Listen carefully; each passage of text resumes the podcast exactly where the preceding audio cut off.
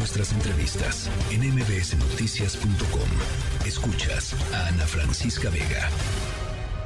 La línea telefónica, el vicealmirante eh, Carlos Ignacio Velázquez Tiscareño, director general del Aeropuerto Internacional de la Ciudad de México, con este tema de, eh, pues se cerró durante unas horas en el fin de semana el aeropuerto y hay retrasos en, los, en los vuelos eh, precisamente por el tema del Popocatépetl. Vicealmirante, gracias por platicar con nosotros esta tarde. ¿Cómo está la situación? Muchas gracias a usted. Nuevamente, la situación está normalizándose, todavía con, con algo de demoras Empezamos el sábado con 363 vuelos cancelados. Ayer tuvimos nada más 40 y hoy tenemos 99 en total que va a estar proyectado para todo el día. Tenemos una totalidad de 502 más o menos vuelos cancelados en estos tres días. Ahorita el problema ya no son tanto las cancelaciones, sino las demoras. Hoy, eh, hoy tuvimos 132 demoras, van a la baja y tenemos un número muy significativa recuperación de vuelos hoy ya estamos en, en, los, en las cifras normales de ahorita tenemos 974 entonces estamos mejorando las líneas aéreas están trabajando a su límite de capacidad.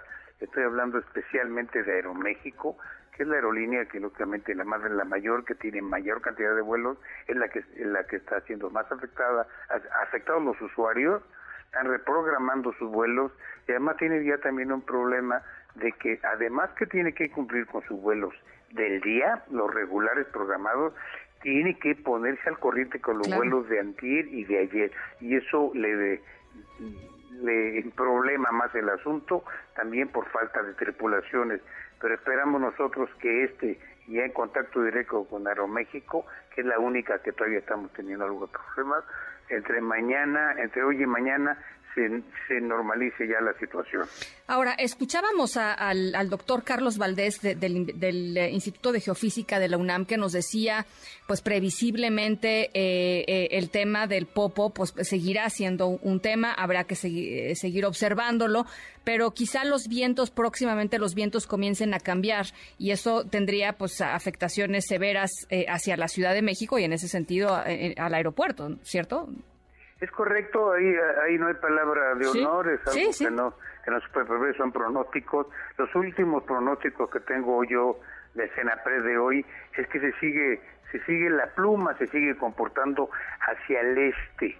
Hasta ahorita va hacia el área centro de Veracruz y, y no y no se considera que en estos días puedan rolar los vientos nuevamente hacia la capital y, y si llega a suceder pues nuevamente nos podría meter en esta situación que no es culpa de las aerolíneas, culpa de los de los del aeropuerto, es cuestión natural y estaremos prevenidos por si eso sucede. Vicealmirante, algo que crea que es importante que la gente eh, sepa, que la gente que nos está escuchando, que quizá tenga vuelos o que esté planeando eh, en volar, eh, con respecto a la coyuntura, por supuesto.